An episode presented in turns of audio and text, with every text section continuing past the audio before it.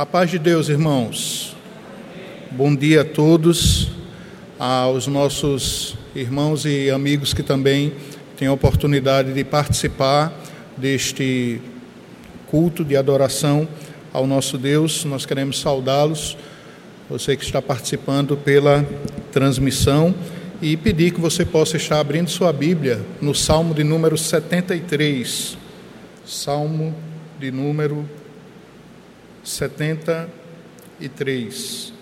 Estarei indicando algumas, alguns versículos dentro desse salmo, não, teremos, não iremos ler é, ele todo. Né? Nas oportunidades que tenho pregado aqui, nós temos é, exposto este salmo e hoje nós gostaríamos de falar de uma perspectiva, uma outra perspectiva do olhar do salmista, do olhar de Asaf ou dos seus filhos a respeito da sua relação com Deus. É, e nessa manhã eu gostaria de conversar com os irmãos sobre o olhar acerca de si mesmo. É, Asaf, ele olha para si, ele olha para o seu coração, né? e ele tem a oportunidade de sondar e refletir sobre os compromissos que o seu coração tem é, estabelecido. Então, nessa manhã, nós gostaríamos de falar acerca de sondar e refletir os compromissos do nosso coração. Versículos número 2 e 3, a palavra de Deus nos diz assim: Quanto a mim, porém, quase me resvalaram os pés pouco faltou para que eu se desviassem, para que se desviassem os meus passos, pois eu invejava os arrogantes ao ver a prosperidade dos perversos.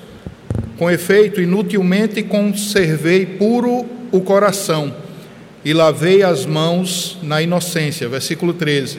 Versículo 14: Pois de contínuo sou afligido e cada manhã castigado se eu pensara em falar tais palavras, já aí teria traído a geração dos teus filhos.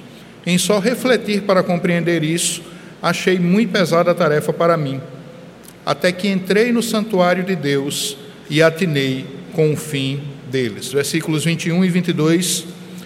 Quando o coração se me amargou e as entranhas se me comoveram, eu estava embrutecido e ignorante e era como um irracional a tua presença. Que o Senhor aplique a sua santa palavra aos nossos corações. Baixe sua cabeça, feche seus olhos, nós vamos orar, vamos falar com Deus. Pai querido, louvamos o teu nome pela bênção da comunhão com o Senhor, pela bênção e pelo privilégio de termos a tua palavra de forma tão acessível, de forma tão tangível a nós.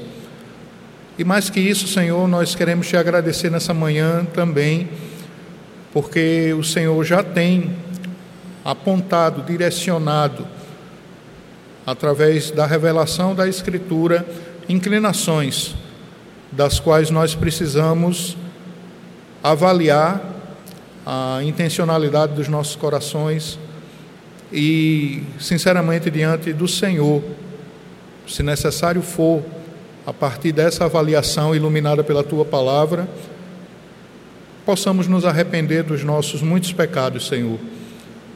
Reconhecemos que muitas vezes temos pecado contra o Senhor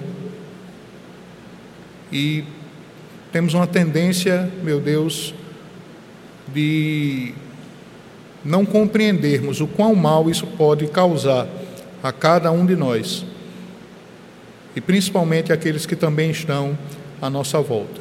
Então, diante do espelho da tua palavra, eu te peço que a mesma possa revelar-nos aquilo que porventura precise ser abandonado, que nós venhamos a nos arrepender sinceramente de nossas faltas e venhamos a confiar no Senhor e na Sua boa mão estendida para nos levantar e nos atrair, trazer de volta para ti. Assim como fizeste com teu servo Asaf, assim como fizeste com os seus filhos, que o Senhor também possa fazer nas nossas vidas e endireitar os caminhos de nosso coração.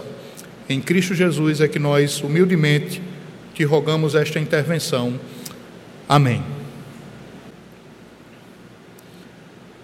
Solilóquio. Você já ouviu essa palavra? Teve a oportunidade de escutar alguém falar ela para você? Sabe o que um solilóquio quer dizer? A Bíblia é cheia deles, especialmente no livro dos Salmos. O solilóquio é uma espécie de recurso de linguagem ou de discurso que consiste em verbalizar na primeira pessoa aquilo que se passa na consciência de um personagem. É como se o personagem falasse para si mesmo. Quando a palavra de Deus faz uso dessa linguagem, o autor, de alguma maneira, é aquele que questiona e é aquele que também responde às suas indagações.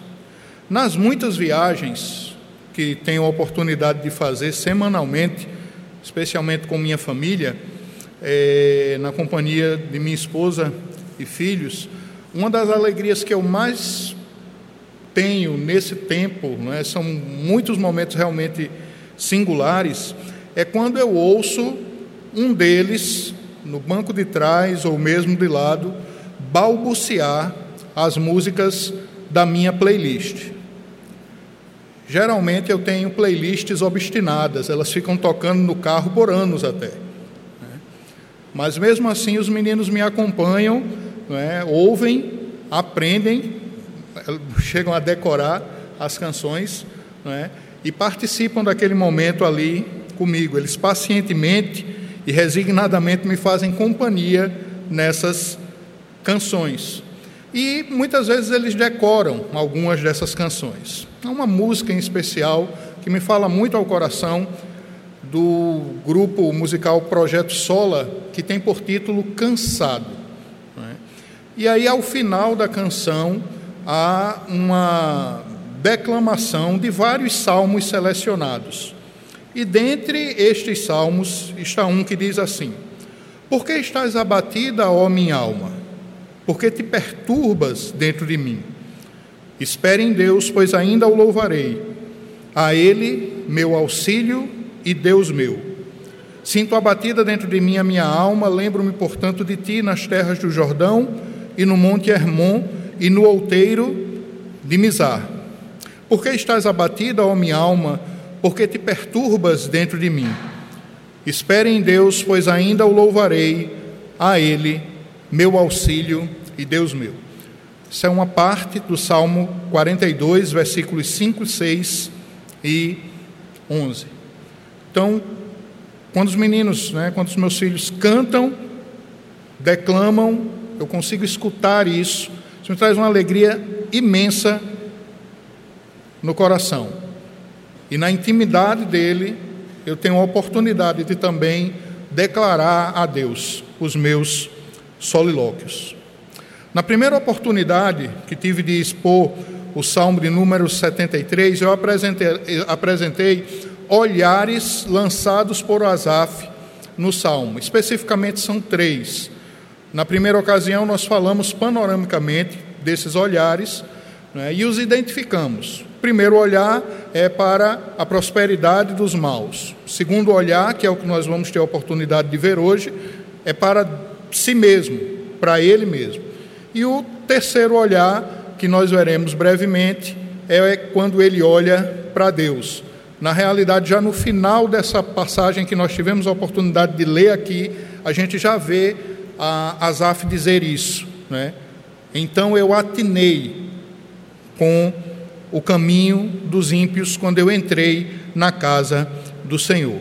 Então, na primeira ocasião, nós falamos sobre a bondade de Deus e a fragilidade dos homens. E vimos que, meio que como uma, um recurso é, de iniciar o salmo de maneira é, como um contraponto, ele no versículo 1 exalta a misericórdia de Deus e fala da sua condição. E nos versículos 27 e 28, quando ele fecha o salmo, ele fala da condição daqueles que se afastam de Deus e de como é bom se refugiar em Deus. É meio que ele faz uma espécie de paralelismo de introdução e de encerramento. E aí a gente concluiu não é, é que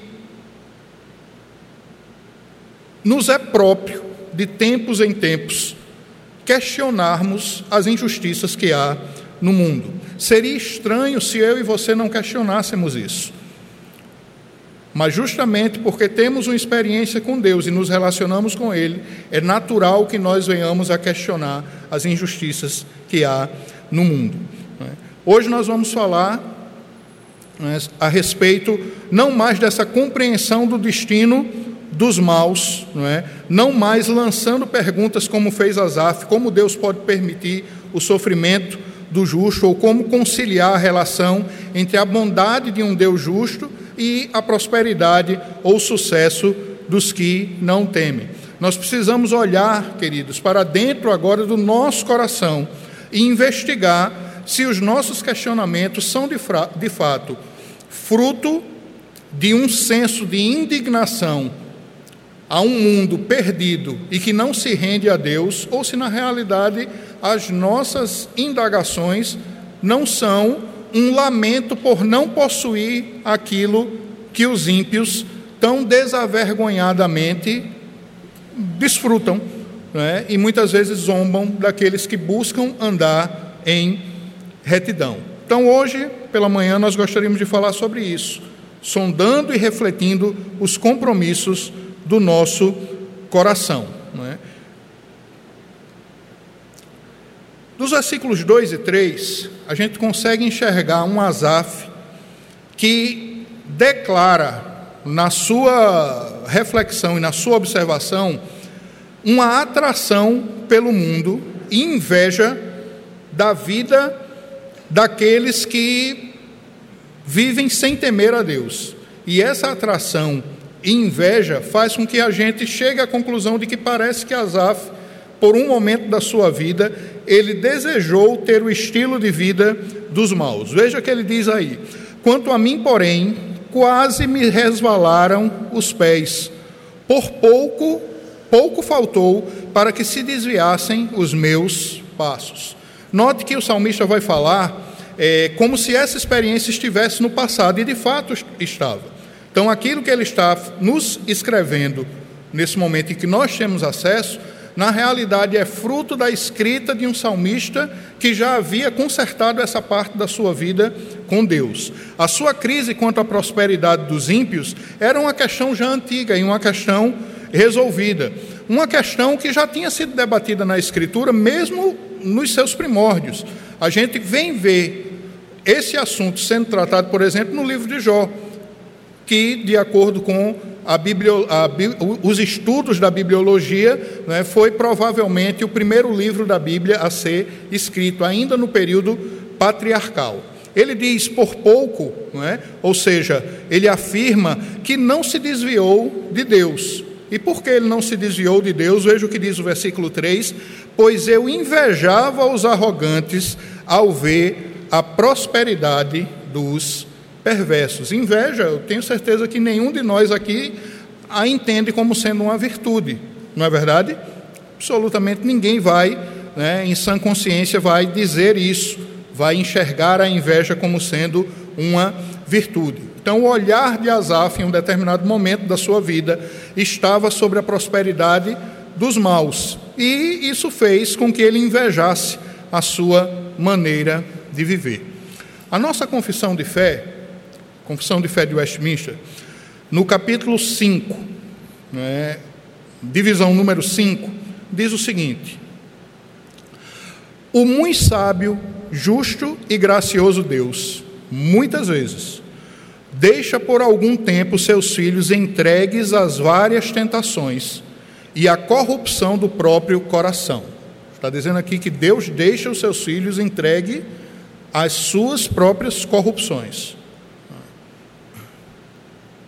para castigá-los por seus pecados anteriores, ou fazê-los conhecer o poder oculto da corrupção e do dolo do próprio coração, a fim de que sejam humilhados. O que a nossa confissão de fé está dizendo é o seguinte: que muitas vezes Deus nos deixa andar por caminhos que desejam o nosso coração, para que, ao constatarmos o prejuízo desses caminhos, nós venhamos a ser humilhados.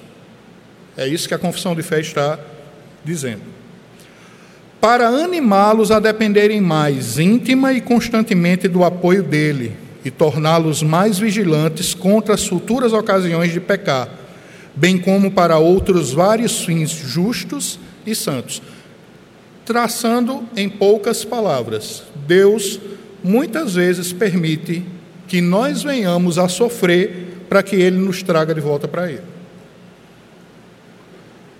Isso já aconteceu comigo e eu imagino que já tenha acontecido também com os irmãos.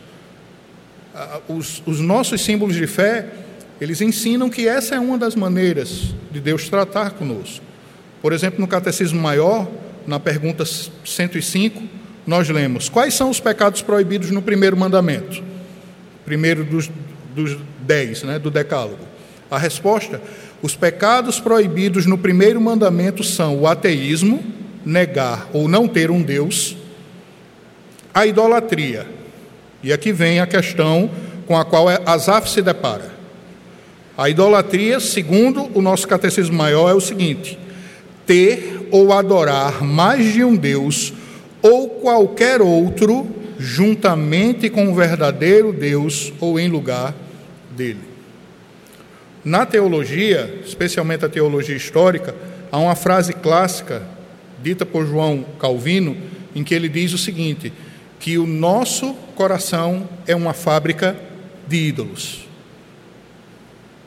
O que Asaf está dizendo aqui nos versículos número 2 e 3, irmãos, é que desejar a vida dos ímpios, na realidade, tinha se convertido em um ídolo no seu coração. O catecismo maior chama de idolatria tudo aquilo que venhamos a dividir na adoração do nosso coração, como coisas, desejos ou pessoas, e essa divisão prejudicar a nossa atenção e a nossa devoção a Deus. Então vejamos o que o nosso catecismo maior está dizendo e a nossa confissão de fé né, está dizendo também. Tudo aquilo que ocupar na minha e na sua vida o lugar que deveria ser ocupado por Deus é pecado. E a gente precisa se afastar disso. A gente precisa abandonar isso. A gente precisa se arrepender disso. Seja uma pessoa a quem a gente devota mais tempo do que o necessário e deixa Deus de lado, sejam recursos dessa vida, né, sejam coisas. Amar a Deus sobre todas as coisas não é um quesito de segunda mão na nossa fé, nas nossas devoções e nas nossas afeições. Deus não divide a sua glória com absolutamente ninguém. E Asaf entendeu isso para poder escrever o salmo que eu e você acabamos de ler em algumas frações. A sua frustração, a frustração do salmista, o leva a entender que ele tinha um coração parcial, ou seja, um coração dividido entre Deus e o estilo de vida dos ímpios. Que ele tinha também uma inclinação pela corrupção. E essa inclinação pela corrupção revela o estado real do seu coração. Veja o que nos diz aí o versículo de número 13. A palavra de Deus nos diz assim: Com efeito, inutilmente conservei puro o coração e lavei as mãos na inocência. Essa é uma expressão forte, irmãos. É, poderíamos traduzi-la da seguinte forma: né? Não valeu de nada andar em integridade e livre da culpa. Ou seja, andar com Deus não valeu de absolutamente nada. Para o salmista, como regra geral, os perversos prosperam mas na sua lógica do lucro e da recompensa, isso é, é contraditório para um Deus justo. Então aqui está revelada a inclinação do coração de Asaf. Ele se inclinava para a impureza de coração. Ou seja, Esse tipo de idolatria, a impureza de coração, ela cobra um preço alto. E o preço que cobrou na vida de Asaf está colocado aí, versículo 14, versículo seguinte: Pois de contínuo eu sou afligido, e cada manhã eu sou castigado. A amargura se tornou a amiga de todas as horas de Asaf. O versículo 14 diz: Pois de contínuo sou afligido, e cada manhã eu sou castigado. A obstinação por não ter o que desejava afligiu tanto esse homem, é, que ele não pensava em nenhuma outra coisa mais, senão o não possuir a vida que os ímpios tinham. A inveja da vida de corrupção, que ele achou que era melhor do que andar no temor de Deus, se tornaram uma aflição, uma aflição tal que o fez adoecer. Jeremias capítulo 2, versículos 27 e 28, Deus denuncia o pecado do seu povo da seguinte maneira: Vocês dizem a um pedaço de madeira, Jeremias capítulo 2, versículos 27 e 28. Vocês dizem a um pedaço de madeira: Tu és meu pai, e a pedra tu me geraste, pois me viraram as costas e não o rosto. Mas em vindo a angústia, vocês dizem: Levanta-te, livra-nos. Deus está dizendo, está denunciando o pecado do seu povo. Olha, vocês dizem a coisas é, que elas são os seus, os seus pais, o desejo do seu coração, o sustentador das suas vidas. Mas na hora que a coisa aperta, vocês pedem para que eu livre vocês. Versículo 28. Onde, pois, estão os teus deuses, que para ti mesmo fizeste? Eles que são, eles que se levantem, se te podem livrar no tempo da angústia, porque os teus deuses, ó Judá, são tantos como as tuas cidades. Veja que denúncia, irmãos. Deus diz para o seu povo: peça para que os seus ídolos livrem vocês. Peça para que os seus, li, li, eh, eh, seus ídolos tirem vocês da angústia.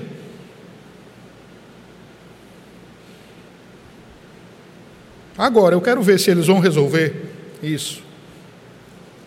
Então, a devoção do nosso coração, ou ela é devotada de fato e direcionada para aquele que é o nosso sustentador, queridos, ou simplesmente o que vai acontecer é, é que mais cedo ou mais tarde as aflições podem se abater sobre nós de tal maneira que, se o meu e o seu coração não estiverem firmados em Deus, a gente não aguente a pancada. Vivemos dias onde nos deparamos, não é estranho nos depararmos com pessoas angustiadas e aflitas, pessoas desesperançosas.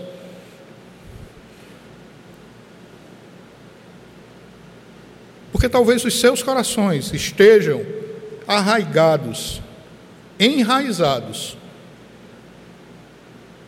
tal qual estava o coração do povo de Deus na denúncia aqui de Jeremias.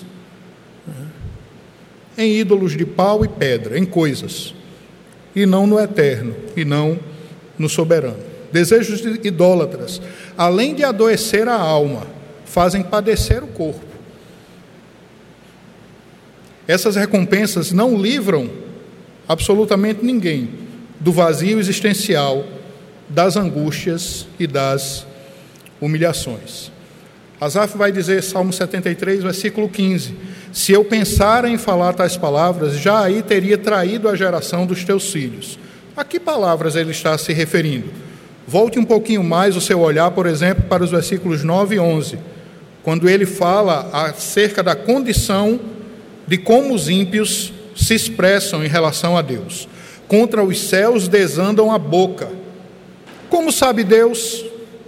Há conhecimento no Altíssimo, versículos 9 e 11 do Salmo 73. Nos faz lembrar o que diz o Salmo 14, versículo 1. Diz o insensato no seu coração: não há Deus. Corrompem-se e praticam abominação, já não há quem faz, quem faça o bem. Já ouviu alguém dizer que Deus não existe que isso é uma invenção da religião? Talvez você já tenha ouvido isso. Eu ouvi várias vezes já. A Bíblia descreve as pessoas que pensam assim como loucos. E Asaf, ele entendeu que mesmo no mais alto grau da sua crise, ele não deveria dizer coisas sequer parecidas, porque isso geraria desânimo no povo de Deus e nos seus irmãos. Só o fato de expressar dúvidas sobre o valor de se andar em integridade com Deus e de aninhar no seu coração uma atitude murmuradora, é, essa atitude já seria suficiente para fazer pessoas tropeçarem. Então, além de viver a sua angústia de alma, Asaf se cala. Ele só vem a escrever isso depois de ter passado pela crise. Mas enquanto passou pela crise, ele passou por ela calado, sofrendo, e como que em solilóquios, dizendo para si mesmo: não vale a pena andar com Deus. O silêncio tem um poder tremendo de comunicar coisas, irmãos. Se alguém à sua volta anda muito silencioso, saiba que talvez as suas palavras, as palavras da boca dessa pessoa não possam ser ouvidas por você, mas o coração dessa pessoa está falando. Ele está dizendo algo. E muitas vezes o que ele está dizendo é um pedido de socorro, é um pedido de ajuda.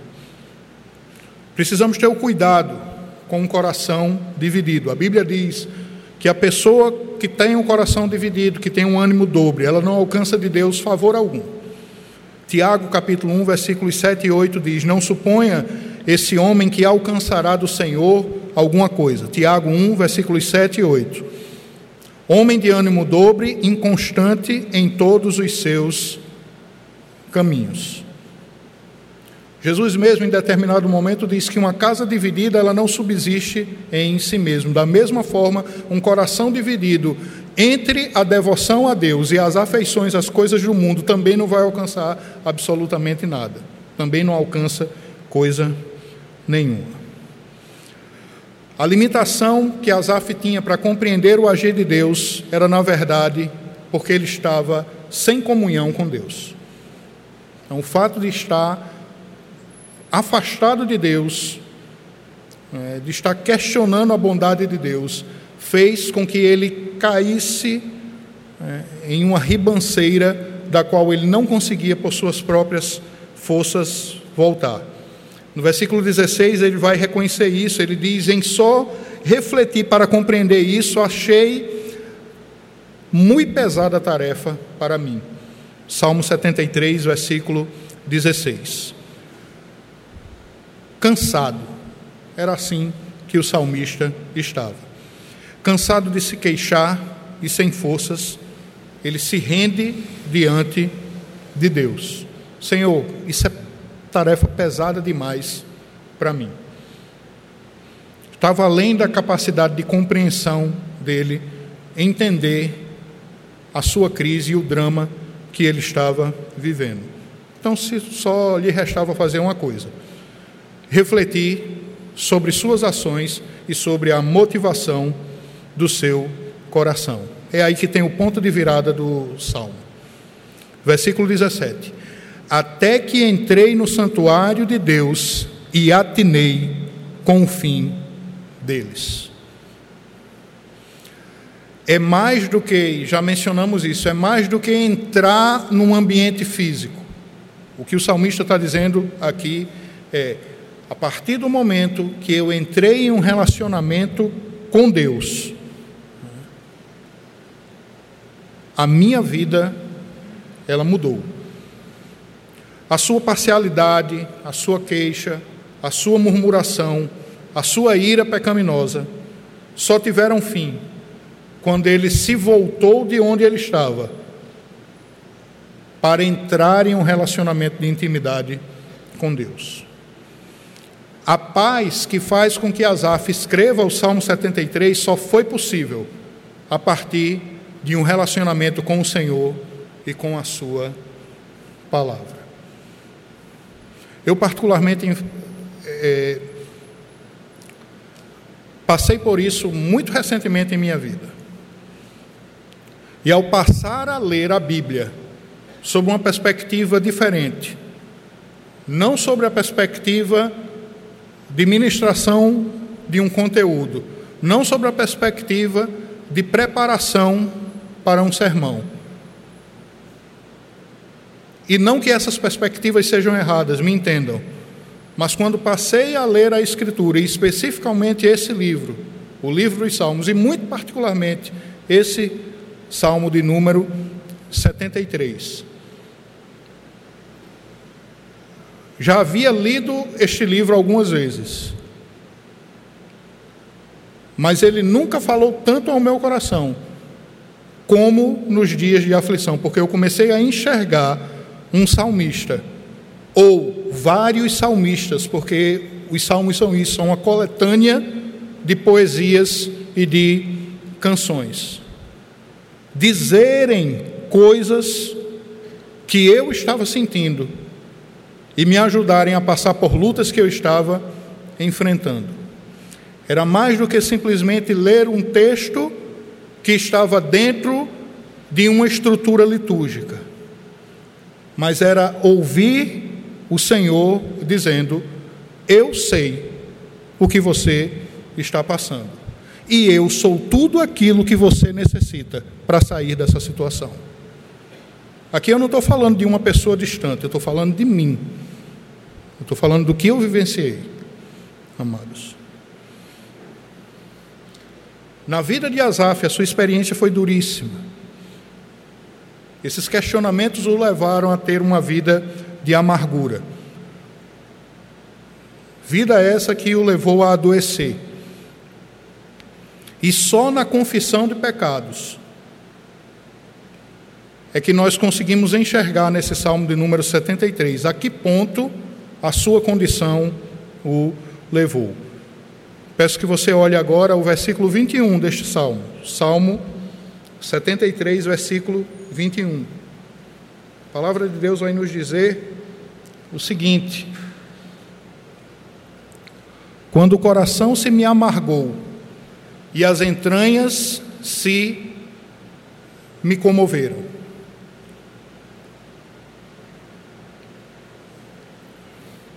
Asaf reflete sobre sua atitude anterior à reconciliação com Deus. Versículo 14, nós vimos que a amargura havia se tornado a companheira de todas as manhãs. Sua insatisfação com a vida o levaram a viver como se ele estivesse insatisfeito não só com a vida, mas com o próprio Deus, o doador da vida. O fato de tratar a ele, a Deus, como se não fosse suficiente para as suas necessidades, fizeram no coração do salmista, fizeram na vida do salmista se levantar um homem ingrato, ressentido, e trocando em miúdos, seu ressentimento não era com a injustiça do mundo, mas seu ressentimento era com o Senhor. Porque ele não conseguia entender como é que ele andava em justiça e estava sofrendo penúrias. E aqueles que não temiam a Deus gozavam, segundo o seu olhar parcial, de tudo aquilo que ele mesmo desejava. Na sua indignação, ele generaliza a sua queixa. Generaliza a sua queixa, queridos, porque não é verdade que toda impiedade tem como recompensa a impunidade. Não. Tem gente ímpia que faz o errado e que paga pelas consequências dos seus atos. Não é verdade? É verdade. Não venhamos a concluir, diante das aparentes injustiças da vida, que todo mundo que faz o errado se dá bem na vida, porque não acontece assim. O sol, ele nasce para todos, todas as manhãs, para justos, diz a palavra de Deus, e também para injustos. E Deus tem uma maneira particular de tratar com cada pessoa. Esteja ela em que ponto da balança ela venha a, a, a estar localizada. Tampouco, queridos, toda pessoa que teme a Deus, que não teme a Deus, perdão, e zomba da fé, desfruta de plena saúde. Então o olhar de Asaf era um olhar parcial. Ele achava que só quem tinha saúde eram os ímpios, enquanto ele não gozava dessa saúde. Ele conclui, versículo 22, não é? nós lemos no versículo anterior, não é? quando o coração se me amargou e as entranhas se me comoveram, versículo 22, eu estava embrutecido, ele vai dar três adjetivos aí. Eu estava embrutecido e ignorante, e eu era como um irracional à tua presença. Se esses dois versículos, 21 e 22, não são uma declaração de confissão, a gente não pode concluir outra coisa. Mas o que Asaf está dizendo é? é que a sua parcialidade e os compromissos do seu coração o fizeram é? a se tornar uma pessoa amarga, ressentida, embrutecida, ignorante e irracional. E quando ele diz aí na presença de Deus, é porque todos nós estamos diante da presença de Deus. Não tem absolutamente nada, nenhum questionamento sequer que nós venhamos a fazer que passe descoberto diante de Deus. Ele sabe todas as coisas. A gente pode até dizer um para o outro, tentar se convencer mutuamente né, de que as coisas estão bem quando elas não estão. Mas para Deus não tem como a gente fazer isso. Porque tudo está descoberto diante dele. Suas conclusões, as conclusões de Asaf, eram invejosas, eram limitadas, eram irracionais. Dizer que quem não passava por aflições e não teme a Deus vivia melhor do que ele, que dizia amar a Deus, era no mínimo ignorância mesmo. Para Asaf, os maus viviam de cabeça erguida, versículo número 7, diferentemente dele, que estava cabisbaixo, angustiado, aflito, ressentido, amargo e sem conseguir enxergar a mão de Deus, buscando trazer ele de volta para si. Assim como nós lemos na nossa confissão de fé e também no catecismo maior. Deus muitas vezes utiliza as aflições para dizer: Você é meu. Não deseja essas coisas, não. Você é meu. Venha para cá. Eu preciso se arrepender e voltar para mim. E isso não é Deus impedindo você daquilo que você é, do seu potencial de ser. Não, é Ele dizendo que te ama. E que o seu lugar de segurança e satisfação são do lado dele.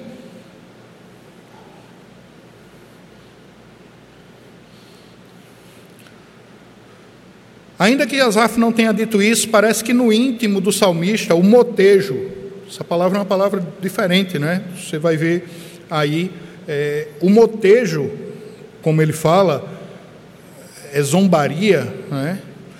Quase o acharam levar que servir a Deus era uma piada. Versículos 2 e 3 ele disse: Eu quase que me desviei. Falar maliciosa inconvenientemente, como está dito no versículo número 8, não dava em absolutamente nada. Então andar na fé era inútil. Então Asaf necessitava de quê, queridos? Nós concluímos que Asaf necessitava de arrependimento e de revisar os compromissos do seu coração. Como uma vida revisada tal qual a de Asaf. Agora, nesse momento em que ele escreve o, Salmo de número 73, 73, eh, nós precisamos também revisar os compromissos de nosso coração.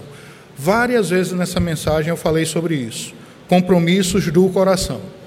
Essa é uma descrição é, formulada por um teólogo na área da apologética cristã, especificamente um especialista em cosmovisão cristã, que ao dizer o que é uma cosmovisão e definir o que é uma cosmovisão, ou seja, uma visão de mundo, ele vai dizer o seguinte: cosmovisão é um compromisso do coração. Trilhamos esse caminho no Salmo 73 no dia de hoje, ou seja, a tração que o coração de Asaf tinha pelo mundo e a inveja da vida dos ímpios que levaram ele a desejar essa vida, sua frustração, parcialidade, inclinação pela corrupção, revelaram o estado do seu coração, a sua limitação de conhecer o agir de Deus era fruto, na verdade, da falta de comunhão com Deus e a sua amargura o levou a adoecer, não só fisicamente, mas no seu relacionamento com o Senhor. E aqui eu gostaria de lançar a segunda pergunta para a gente, para que nós venhamos a refletir. Esse é o nosso objetivo. De que maneira, amados, de que maneira, queridos, este salmo nos leva até o Senhor Jesus Cristo? Não sei se você já fez essa pergunta a você mesmo. O que é a amargura? O que é uma pessoa ficar amarga. A palavra de Deus vai nos dar alguns indícios de que seja isso, esse estado em que se encontrou Asaf. Nós concluímos que a amargura é o resultado de se agir inadequadamente com uma mágoa. A amargura ela pode ser real. Alguém pode ter lhe magoado ou alguma situação da vida lhe deixaram magoado de um jeito que você sentiu a pancada. Mas a palavra de Deus vai dizer que a amargura ela é comparada a uma raiz. Ou seja, ela está no profundo. E em estando na profundidade, ela suga as forças dessa profundidade. E lhe digo mais: uma raiz de amargura não é fácil de arrancar. Concorda? Uma raiz de amargura não é fácil de arrancar. Raízes, irmãos, antes de serem plantadas, elas precisam germinar. Se precisa germinar, tem uma semente. Qual é a semente da amargura? A semente da amargura é a mágoa. Por favor, abra sua Bíblia em Hebreus, capítulo 12, versículo 15.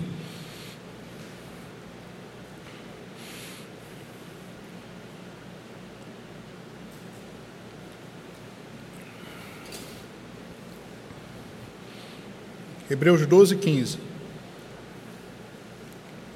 A palavra de Deus vai nos dizer assim: atentando diligentemente para que ninguém seja faltoso, ou seja, para que ninguém peque, separando-se da graça de Deus, nem haja alguma raiz de amargura que brotando vos perturbe, e por meio delas muitos sejam contaminados.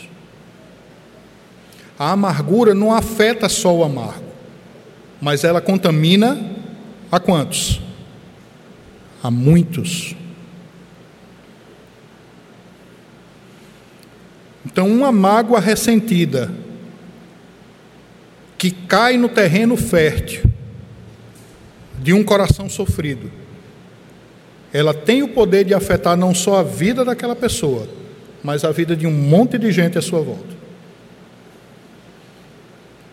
Quando alguém nos magoa, é como se uma semente fosse lançada no solo do seu coração, do meu coração, do nosso coração. E aí a gente tem duas opções a fazer. A primeira, a gente pode lançar a mão da raiz e arrancar a mágoa, para que ela não se torne uma raiz de amargura. Em outras palavras, o que é que a gente pode fazer quando a gente for magoado? A gente pode não, a gente deve perdoar. Então, a maneira de limpar a erva daninha do coração é o perdão. Já disse isso uma vez e queria repetir. Para o meu e para o seu bem, para o nosso bem, perdoe. Perdoe. Eu e você somos, fomos alcançados pelo amor de Deus. Nós somos os maiores devedores. O apóstolo Paulo tinha isso muito claro na sua vida. Ele se dizia o maior dos pecadores. Ele entendia o peso das suas ofensas. E quantas pessoas ele não veio a magoar. Então, essa é a primeira escolha que você pode fazer. Você pode lançar a mão e arrancar. E metaforicamente, o que é lançar a mão e arrancar? É você perdoar. A segunda coisa que você pode fazer, é, e que eu gostaria que você não fizesse, é cultivar essa semente. E aí você fica pensando nessa mágoa, ó, muitas e muitas e muitas vezes. Ela vai virar uma raiz. Ela vai sugar dos recursos à sua volta. E é questão de tempo. Mais cedo ou mais tarde você vai se afastar de Deus. Não vai conseguir mais enxergar a bondade no Senhor. Foi isso que aconteceu com Asaf. Não é isso que Deus quer para a sua vida. Não é. Não é isso. A amargura é o resultado de pensar detidamente por muito tempo em uma mágoa não resolvida. É como se esse terreno tivesse sido regado, adubado. Ela é o resultado de não se viver Lucas 17:3. Vamos para Lucas 17:3. Nós leremos duas passagens como sendo a resposta para aquela pergunta: de que maneira o Salmo 73 nos leva até Jesus Cristo. Vamos ver o próprio Senhor falando de que maneira esse salmo nos leva a Ele. Diz assim Lucas 17,3: Acautelai-vos, se teu irmão pecar contra, contra ti, repreende-o. Se ele se arrepender, perdoa-lhe. Normalmente, nós agimos de forma passiva, diferentemente do que está aí nessa passagem, que você está tendo a oportunidade de ler. Vou ler novamente. Acautelai-vos. Se teu irmão pecar contra ti, normalmente o que é que a gente espera? Que aquele que nos ofendeu venha até a gente e peça perdão. Isso é um equívoco. A palavra de Deus diz que se alguém pecou contra você, você deve tratar com essa pessoa. Verbalizar. Dizer, olha, isso aqui me ofendeu. Agora, antes de fazer essa abordagem, eu e você precisamos responder a, segunda, a seguinte pergunta: aquilo que a pessoa fez contra mim é a quebra de um mandamento bíblico? Aquilo que a pessoa fez contra mim, de fato, é um pecado que ela cometeu contra Deus? Porque, amados, todo pecado Antes de ser pecado contra mim e contra você, é pecado contra Deus. Todo ele. Pecar é errar o alvo. E qual é o alvo? É que nós venhamos a obedecer a Deus. Então, quando eu e você pecamos, e aqui né, eu quero que fique bem claro, tendo em vista que usei essa expressão várias vezes, eu sou tão pecador quanto qualquer um dos irmãos aqui. Então não se trata de uma acusação, mas se trata de um encorajamento.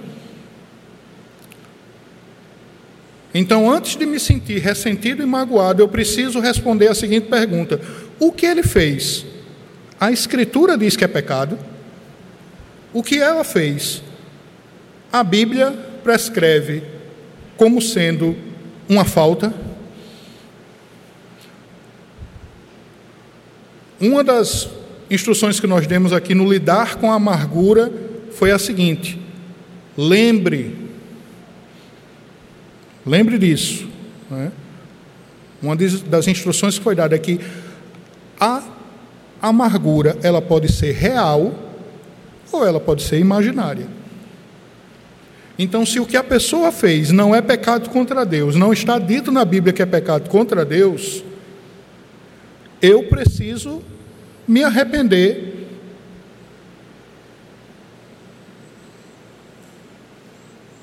Da precariedade do julgamento que fiz contra outra pessoa, da minha hipersensibilidade, talvez motivada por um orgulho que eu nem consegui refletir sobre ele. Agora, se não é isso que aconteceu, a orientação do Senhor Jesus é: se o teu irmão pecar contra ti, vá até ele, trate com ele. A palavra, inclusive, forte aqui, repreende-o, diz. E se ele se arrepender, você o perdoe. Mas em Mateus 18, versículos 34 e 35, o Senhor Jesus busca ilustrar esse princípio. E quando ele ilustra, ele diz o seguinte: Indignando-se o seu senhor, o entregou aos verdugos até que lhe pagasse toda a dívida. Assim, vamos ler juntos, versículo 35. Assim também meu Pai Celeste vos fará, se do íntimo não perdoardes cada um a seu irmão. Para o meu bem, para o seu bem, para o nosso bem para não cairmos naquilo que fez com que Asaf se afastasse de Deus, o que é que nós devemos fazer? Nós devemos perdoar. Atinar com os caminhos do Senhor e nos voltarmos para Ele. É isso que o Senhor quer da minha vida, da sua vida, nessa manhã. É dessa maneira que o Salmo de número 73 nos leva até o Senhor Jesus Cristo. Nos leva a lembrar, a recordar, que na narrativa da nossa história, os nossos pecados o levaram à cruz, as nossas ofensas levaram o Filho de Deus à cruz do Calvário. Queridos, com o pecado não se brinca. Ele é tão sério, mas tão sério, que ele custou nada mais, nada menos que a vida do Filho de Deus. Por essa razão, se há algo a ser consertado na nossa vida, se há alguma falta a ser abandonada, se há perdão que precisa ser liberado, faça isso façamos isso. Porque o Senhor não quer que andemos nesse mundo com um coração dividido, nem tampouco amargurado. Lembre-se, foi para a liberdade que ele nos libertou. Na próxima vez que nós nos encontrarmos para encerrarmos a reflexão no Salmo de número 73, nós vamos ver o terceiro olhar que Asaf lança. Primeiro ele olhou para o destino dos, para a vida dos maus depois ele olhou para si, né? e terceira, o terceiro olhar que ele lança no Salmo 73 é um olhar para Deus. Nós coloquemos os nossos olhos no Senhor e nele busquemos o seu refúgio. Amém, amados? Queria que você conversasse um pouquinho com Deus nesse momento, brevemente, em silêncio, só você e o Senhor. Ore ao Senhor ele lhe falou ao coração, porque toda vez que a palavra dele é aberta, isso acontece. E veja de que maneira o Senhor quer que você compreenda o seu falar na sua vida. O silêncio vai ser quebrado né, com uma breve oração e eu queria pedir que o grupo de louvor cantasse a estrofe desse último cântico que nós tivemos a oportunidade de cantar aqui. Senhor, Quais têm sido os compromissos do meu coração? Com que eu ando comprometido? Ao ponto de, contrariado ou desapontado, tirar os meus olhos de onde eles nunca deveriam ser tirados, que é do Senhor, da Sua bondade, da Sua providência do seu amor, da sua cura, da sua paz. Teu servo Azaf, nosso irmão,